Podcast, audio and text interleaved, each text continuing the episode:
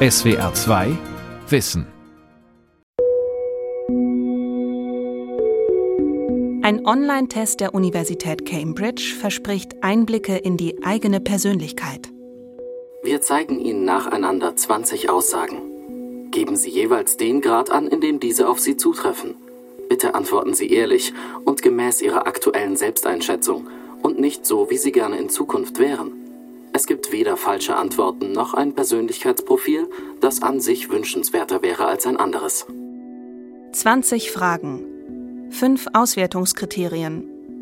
Zehn Minuten und wir sagen dir, wer du bist. Millionen von Menschen füllen jährlich Persönlichkeitstests im Internet aus und lassen sich aufgrund ihrer persönlichen Vorlieben und Verhaltensweisen typisieren. Wer einen solchen Test bei Facebook mitmacht, verrät viel über sich. Das wird auch ausgenutzt. Im Jahr 2016 gelangten die gewonnenen Daten einiger solcher Tests an die Firma Cambridge Analytica. Nicht nur die der Teilnehmer, sondern auch ihrer Facebook-Freunde. Einer der größten Datenskandale der letzten Jahre nahm seinen Lauf.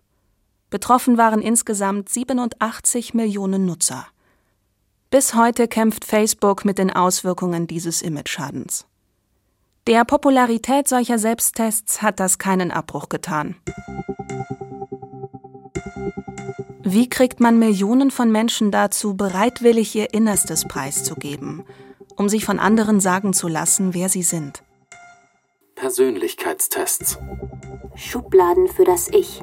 Von Marisa Gierlinger. Jeder Mensch ist einzigartig, ein Unikat. Dennoch suchen viele nach Kategorien, in die sie passen. Das legen zumindest Persönlichkeitstests nahe, die User über Social-Media-Kanäle oder auf Websites wie meinwahresich.de, testedich.de oder 16personalities.com aufrufen. Welcher Beziehungstyp bist du? Welcher Donut passt zu deinem Charakter? Welche Farbe hat deine Seele? Welches Tier bist du? Welche Musik beschreibt dein Leben? Was ist dein inneres Alter? Welche Disney-Prinzessin bist du? Neben solchen Tests, die eher Spaßcharakter haben, gibt es andere, die auf wissenschaftlich mehr oder weniger anerkannten Modellen der Persönlichkeitsdiagnostik beruhen. Worin besteht der Reiz, die eigene Persönlichkeit auswerten und in Schubladen stecken zu lassen? Zum einen, ähm, die Ergebnisse sind in der Regel sehr, sehr positiv formuliert. Das heißt, wir machen so einen Test und das Ergebnis führt dazu, dass wir uns besser fühlen einfach. Das nennt man dann Self-Enhancement. Das heißt, wir wissen, das wird uns nicht wehtun und da kommt am Ende raus, dass wir auch toll sind. Und da macht das Spaß, so einen Test ähm, durchzuführen. Das zweite Motiv, ähm, was oft genannt wird, ist, dass tatsächlich ein Bedarf besteht, etwas über sich zu erfahren, also ein ernsthaftes Self-Assessment durchzuführen, weil man zum Beispiel wissen will, welcher Beruf passt vielleicht am besten zu mir oder in welchem Bereich meiner Persönlichkeit kann ich mich vielleicht verbessern. Mein Name ist Matthias Ziegler. Ich bin Professor für psychologische Diagnostik an der Humboldt-Universität zu Berlin. Und wenn es um Typen geht, dann bin ich eher der Typ Antityp. Menschen kategorisieren vor allem andere Menschen. So entstehen Vorurteile oder Klischees. Grundlagen für solche Schubladen können Herkunft, Haarfarbe oder Beruf sein. Blondinen sind naiv, Italiener laut, Künstler exzentrisch. Vorurteile ohne Substanz. Persönlichkeitstests suchen nach anderen Gemeinsamkeiten. Zum Beispiel im Denken und Verhalten – die Antwortmöglichkeiten sind begrenzt und die meisten Tests bieten nur eine Handvoll Kategorien, denen sie alle Teilnehmer zuordnen. Das Resultat sind auch hier Stereotype, Schubladen. Wie Vorurteile helfen sie uns dabei, komplexe Erscheinungen einzuordnen und zu vereinfachen. Also der Mensch hat an sich natürlich ein Bestreben zu verstehen, warum sein Gegenüber oder vielleicht er oder sie selber auf eine bestimmte Art und Weise in bestimmten Situationen handelt. Und relativ schnell gab es da die Erkenntnis, dass es wohl überdauernde Eigenschaften geben muss, die mitbestimmen, wie wir uns in konkreten Situationen verhalten.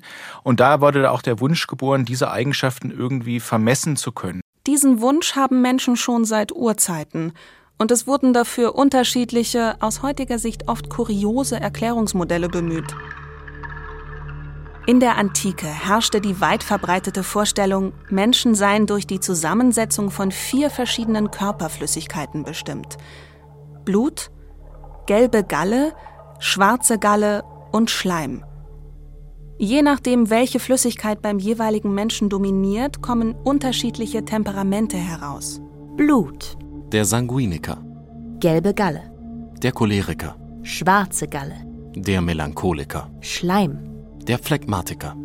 Cholerisch, melancholisch, phlegmatisch. Diese Begriffe, die wir heute noch verwenden, leiten sich direkt aus den griechischen Wörtern für die entsprechenden Körpersäfte ab. Die antiken Gelehrten waren überzeugt. Das Mischverhältnis der Säfte bestimme nicht nur die Gesundheit, sondern auch den Charakter. Umgekehrt könne man vom Gemüt, etwa dem Hang zu Melancholie, Jähzorn oder Gleichgültigkeit, rückschließen auf die Verteilung der Körpersäfte. Einer der Vertreter dieser medizinischen Säftelehre war der berühmte Arzt Hippokrates, der 400 vor Christus lebte. Bekannt unter anderem vom hippokratischen Eid, den Ärzte heute noch ablegen müssen. Die Annahme, dass der Charakter sich im Körper spiegelt, hielt sich, wenn auch mit wechselndem Erfolg, bis weit in die Neuzeit. Weit fatalere Schlüsse zogen Rassenlehre und Eugenik, die Menschen anhand von ethnischen und genetischen Unterschieden hierarchisierten. Der Rest ist traurige Geschichte, die in Form von Vorurteilen immer wieder unheilvoll in die Gegenwart hineinreicht. Es dauerte nach dem Nationalsozialismus noch Jahrzehnte, bis die Wissenschaft mit der Vorstellung, man könne Menschen in Rassen einteilen, endgültig aufgeräumt hat. Die Einteilung in Persönlichkeitstypen erfreut sich aber nach wie vor großer Beliebtheit. Die Persönlichkeitsdiagnostik ist heute ein anerkanntes Teilgebiet der Psychologie. Der Bedarf dafür ist groß, die Einsatzbereiche vielfältig. Sinnvoll sind solche Tests aber nur unter bestimmten Voraussetzungen, meint Matthias Ziegler. Ein ganz wichtiger Standard in der psychologischen Diagnostik ist, dass eine Testung immer anlassbezogen sein muss. Das heißt, es muss eine konkrete Fragestellung, ein konkreter Testbedarf vorliegen. Ansonsten verbietet sich es eigentlich sowieso, solche Tests ähm, durchzuführen. Auch die Selbsterkenntnis kann in manchen Fällen eine solche Fragestellung sein, sagt Ziegler.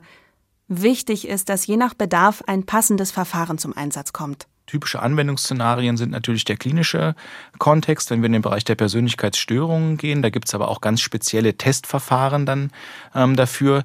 Es kann aber auch ein sinnvoller Einsatz sein in der Personalauswahl, in der Personalentwicklung, in der Orientierung für Schultypen, das heißt in der pädagogischen Psychologie, bei Verhaltensauffälligkeiten. Das heißt, das Anwendungsfeld ist sehr, sehr breit. Psychometrische Fragebögen setzten sich in den vergangenen Jahrzehnten in erster Linie in der Privatwirtschaft durch. Betriebe analysieren so das Potenzial von Bewerbern, aber auch von bereits Beschäftigten. Die Verfahren laufen mittlerweile meist digital.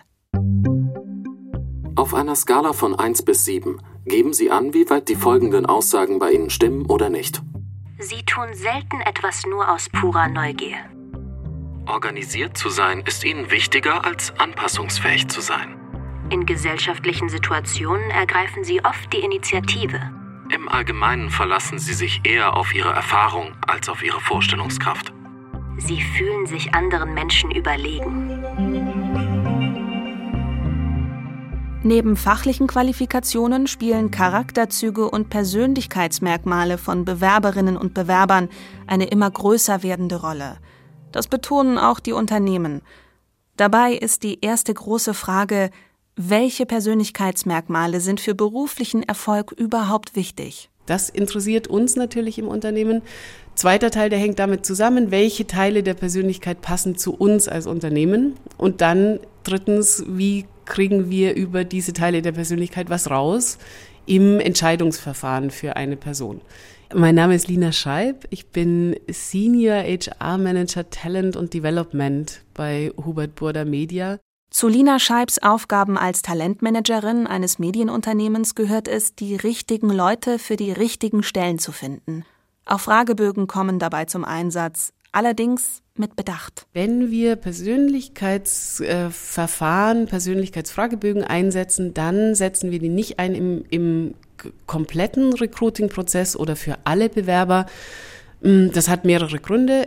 Erstens ist es viel zu aufwendig. Zweitens muss man sich fragen, ob man wirklich so viel Mehrwert über solche Tests oder solche Fragebögen erlangt. Und deswegen setzen wir sie nur ein auf einer bestimmten Management-Ebene, wo es wirklich auch nochmal, wo eine Fehlbesetzung auch nochmal einfach relevanter ist fürs Unternehmen und wo man nochmal sehr viel genauer gucken will auf die Person aus mehreren Perspektiven. Hubert Burda Media beschäftigt insgesamt mehr als 12.000 Mitarbeiter. Davon noch an die 1700 in der Zentrale in Offenburg. Nur um die 40 solcher Audits in Verbindung mit Persönlichkeitstests habe es im vergangenen Jahr gegeben, erzählt Lina Scheib. Die Tests laufen keineswegs immer darauf hinaus, Menschen in Typen einzuteilen. Im Recruitment würde das auch wenig bringen, meint sie. Bei Burda werden Verfahren eingesetzt, die ein mehrdimensionales Profil erstellen, zum Beispiel das Bochumer Inventar zur berufsbezogenen Persönlichkeitsbeschreibung. Also die sind ja äh, klassischerweise immer so aufgeteilt in, ähm, in die Großbereiche, wie geht jemand an seine Arbeit ran, an Projekte und Aufgaben, wie äh, verhält sich jemand mit anderen Personen, also wie geht jemand äh, Beziehungen präferiert ein, auf welche Art und Weise und ähm, wie ist er selbst verfasst im Sinn von emotionale Stabilität und so weiter. Diese Tests kommen von spezialisierten Anbietern, können aber je nach Interesse und Bedarf angepasst werden. Wenn einem Unternehmen bestimmte Charaktereigenschaften besonders wichtig sind, werden die darauf abzielenden Testfragen ins Zentrum gerückt. Wie viele Unternehmen in Deutschland psychometrische Tests für Auswahlverfahren und Personalentwicklung nutzen, ist schwer abzuschätzen. In den USA oder Großbritannien gehen Schätzungen von bis zu zwei Dritteln aller Unternehmen aus. Dass auch unser Innerstes auf seinen Gebrauchswert hin geprüft wird, scheint zumindest im deutschsprachigen Raum noch auf Skepsis zu stoßen. Dabei kann das nicht nur legitim, sondern auch sinnvoll sein. Persönlichkeitseigenschaften sind natürlich so wie andere Merkmale einer Person genauso mögliche äh, Qualifikationsmerkmale wie eben Intelligenz oder wie Wissenshintergrund. Jule Specht ist Professorin für Persönlichkeitspsychologie an der Humboldt-Universität zu Berlin. Es gibt Berufe, in denen es sicherlich von Vorteil ist, wenn wir emotional stabil sind, weil wir häufig in sehr stressreichen Situationen uns befinden. Insofern äh, Persönlichkeit als äh, Auswahlkriterium zu nutzen für bestimmte Berufe kann durchaus äh, eine Möglichkeit sein oder kann durchaus plausibel sein. Der Test, der weltweit am häufigsten in Einstellungsverfahren verwendet wird, ist der Myers-Briggs Typenindikator oder MBTI. Er beruht auf vier Gegensatzpaaren, die jeweils für eine Charakterdimension stehen. Extraversion oder Intraversion. Beschreibt, ob wir nach außen oder nach innen gerichtet sind. Daraus ergibt sich Kontaktfreude, aber auch wie intensiv und konzentriert jemand ist. Intuition oder Sensorik beschreibt, wie wir unsere Sinneseindrücke verarbeiten. Wer intuitiv ist, verlässt sich oft auf eine Art sechsten Sinn. Sensoriker gewichten konkrete Informationen, die zur Verfügung stehen. Denken oder fühlen. Beschreibt, wie wir Entscheidungen treffen. Ist man rational oder emotional? Kopf oder Bauchmensch? Wahrnehmen oder urteilen. Beschreibt, wie schnell wir Eindrücke verarbeiten. Wer eher wahrnimmt, ist flexibel und lange offen für neue Eindrücke. Wer eher urteilt, trifft meist schnell Entscheidungen, ohne viel abzuwägen. Für jede Dimension wird jeweils einer der zwei Pole angegeben, in Form des entsprechenden englischen Anfangsbuchstabens. Bei vier Dimensionen ergeben sich somit 16 mögliche Kombinationen oder Persönlichkeitstypen. So entpuppt sich die eine als ISTP, nämlich als introvertiert, sensorisch, denkend und wahrnehmend, der andere hingegen als ENFJ, als extrovertiert, intuitiv, fühlend und urteilend.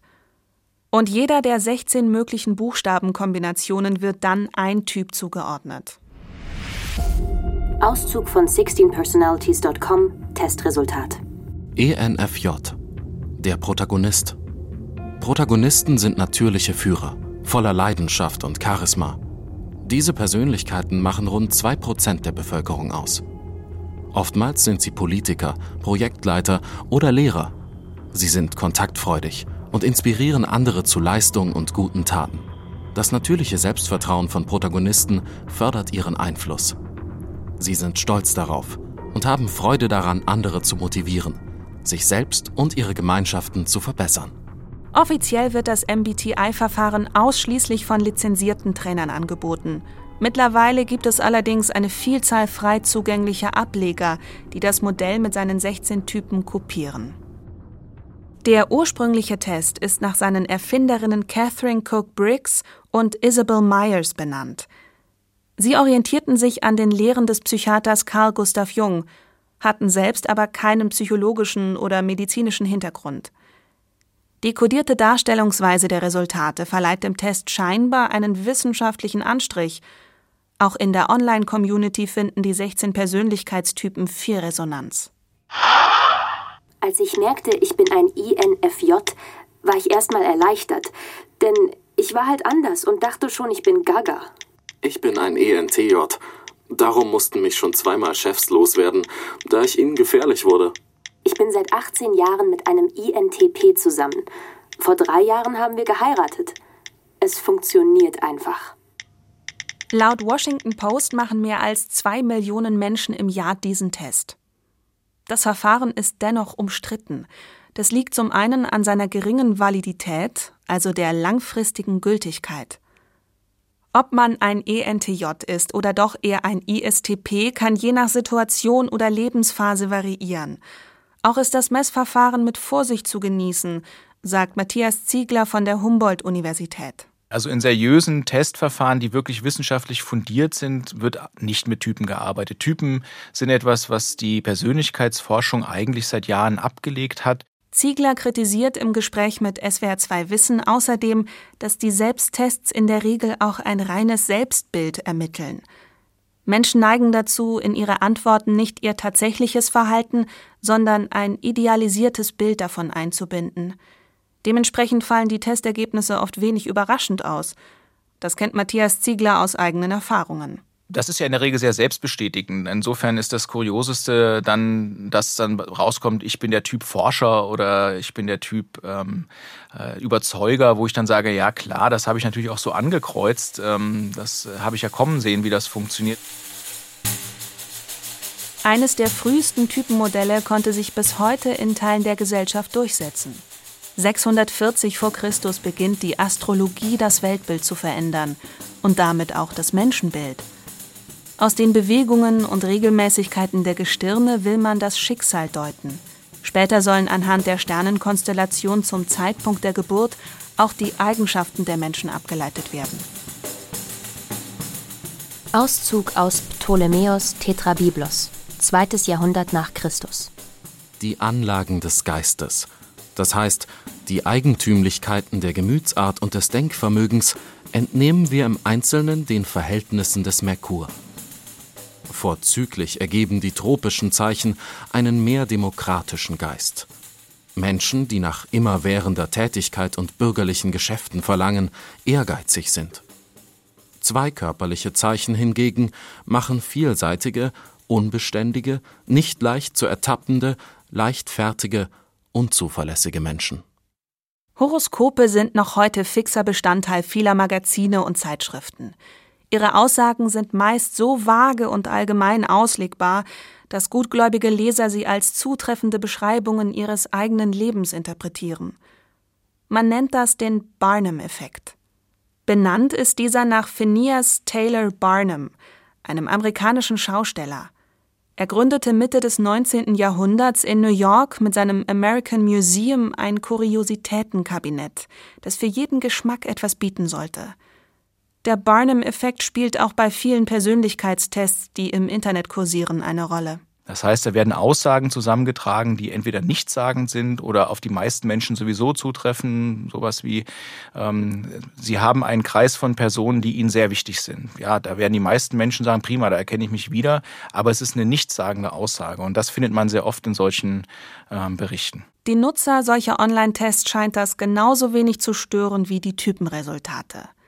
In der wissenschaftlichen Psychologie wird heute allgemein von Testverfahren Gebrauch gemacht, die Eigenschaften nicht in zwei gegensätzlichen Polen, sondern graduell messen.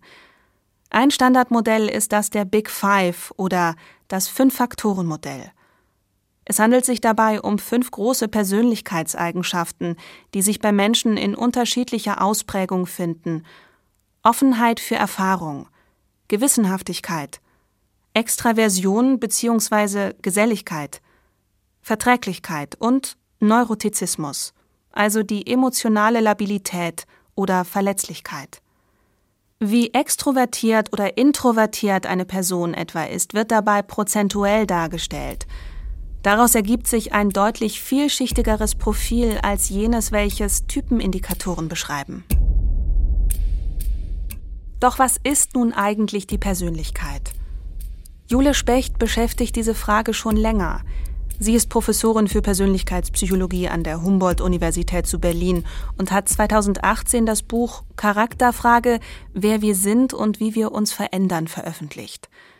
Unter Persönlichkeit versteht sie die Gesamtheit aller Persönlichkeitsmerkmale, die einen Menschen von anderen Menschen unterscheidet. Das heißt Unterschiede im Denken, im Fühlen und im Verhalten. Also das, was wir so für Verhaltensmuster haben, für Denkmuster, für Gewohnheiten, äh, wenn wir in bestimmten Situationen sind, wie wir uns dort fühlen.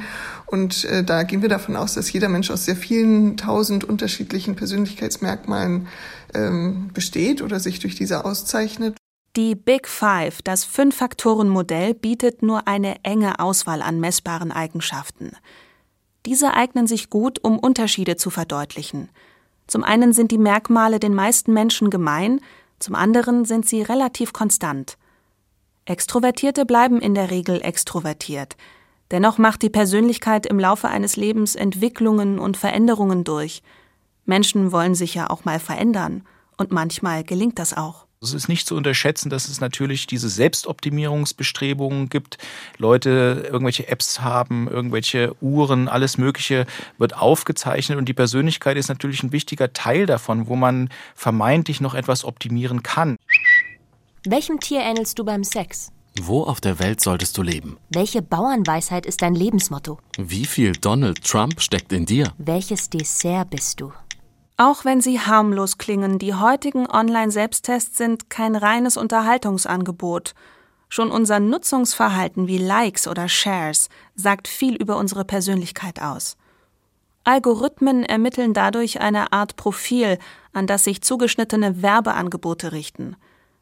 In Selbsttests geben Nutzer zusätzliche persönliche Informationen preis – im schlimmsten Fall, wie bei dem Cambridge Analytica-Skandal, werden diese Daten zielgerichtet weiterverkauft. Die meisten Social-Media-Kanäle nutzen die Fragebögen, um bei den Usern Interaktionen anzustoßen. Denn das verhilft dem Kanal zu mehr Reichweite. Zum Mitmachen animieren vor allem beliebte Formate wie Star Wars oder Harry Potter. In welches Hogwarts-Haus gehörst du? Fragen so oder anders etliche Online-Tests. Gerade die neuere Jugendliteratur spiegelt das Motiv, Persönlichkeiten zu kategorisieren.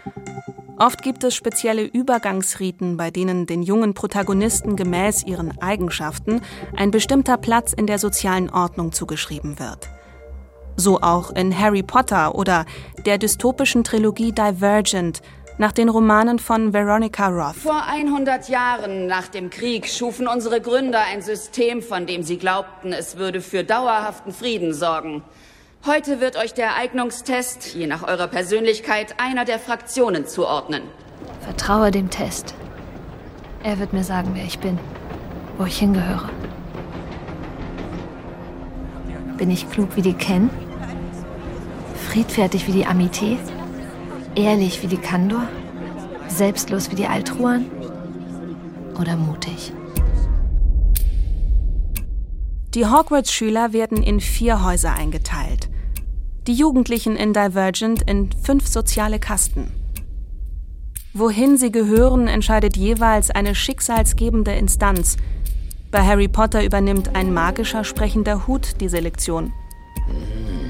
Schwierig, äußerst schwierig. Ich sehe bei dir sehr viel Mut. Im Köpfchen hast du auch was. Ich sehe Talent, oh ja. Und den Drang, sich zu beweisen. Aber wo stecke ich dich hin? Das verstärkt den Eindruck einer unveränderlichen Persönlichkeit, eines echten Wesenskerns, den man sich nun mal nicht aussuchen kann. Du hast alles, was du brauchst in deinem Kopf. Es gibt eigentlich meines Erachtens keinen unveränderlichen Wesenskern, der stabil ist von der Geburt bis zum Tod, sondern wir gehen davon mittlerweile davon aus, dass ein maßgeblicher Anteil der Persönlichkeit äh, im Laufe des Lebens Veränderungen unterliegt oder zumindest potenziell Veränderungen unterliegen kann. Die Persönlichkeit, so Jule Specht, entwickle sich auch und gerade durch den Kontakt mit anderen. Wir sind soziale Wesen und insofern orientieren wir uns natürlich in dem, äh, was wir äh, denken, fühlen und tun, auch an dem, was andere Menschen tun und was wir von anderen Menschen lernen, wie man mit Situationen umgeht. Insofern ist das schon ein wichtiger Aspekt, der unsere Entwicklung ausmacht. Es sind zwei zum Teil entgegengesetzte Bedürfnisse. Der Mensch will sich einzigartig fühlen, aber auch zugehörig zu einer größeren Gruppe. Diese Ambivalenz ist ein häufiges Motiv in Science-Fiction- und Fantasy-Geschichten, die ein junges Publikum ansprechen. Die Pubertät ist eine Phase, in der sich die Persönlichkeit noch entwickelt.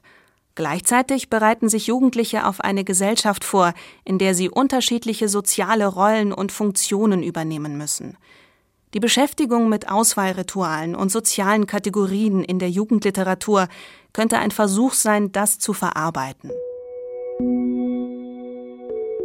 Online-Persönlichkeitstests rufen dazu auf, das eigene Ergebnis via Social Media mit dem von Freunden und Bekannten zu vergleichen. Das kann der Zugehörigkeit dienen, aber auch der Abgrenzung. Denn wo von Persönlichkeit die Rede ist, geht es meist um Einzigartigkeit. Man muss aus der Masse herausstechen, besonders sein, um zu überzeugen. Die Persönlichkeit oder neudeutsch Personality ist dafür oft das Schlüsselwort. Man will nicht nur eine Persönlichkeit haben, man will eine Persönlichkeit sein. Ist die Beschäftigung mit dem Selbst heute ausufernder als früher? Die Psychologieprofessorin Jule Specht winkt ab. Also zumindest zu dieser Frage, äh, ob die Personen im Laufe der Zeit immer narzisstischer werden, ob man so diese Generation Me, wird sie ja manchmal auch genannt, äh, es tatsächlich gibt, dass Personen immer selbstfokussierter werden. Das äh, ist empirisch mittlerweile sehr gut belegt, dass es das nicht gibt. Neu ist die Faszination an der eigenen Persönlichkeit also nicht. Doch stehen uns heute dank Internet grenzenlose Möglichkeiten dafür zur Verfügung, sie zu erforschen – dass Tests wie welches Dessert bist du eher der Unterhaltung als der Selbsterkenntnis dienen, ist den meisten Usern klar. Aber nicht immer ist es für Laien sofort erkennbar, ob sie es mit einem seriösen Test oder mit Pseudowissenschaft zu tun haben. Seriöse Tests teilen Menschen in der Regel nicht in Typen ein, sondern arbeiten differenzierter. Wer einen wirklichen Erkenntnisgewinn sucht, sollte darauf achten, wer hinter einem Verfahren steht. Im Idealfall Universitäten oder anerkannte Forschungseinrichtungen. SWR 2 Wissen. Manuskripte und weiterführende Informationen zu unserem Podcast und den einzelnen Folgen gibt es unter swr2wissen.de.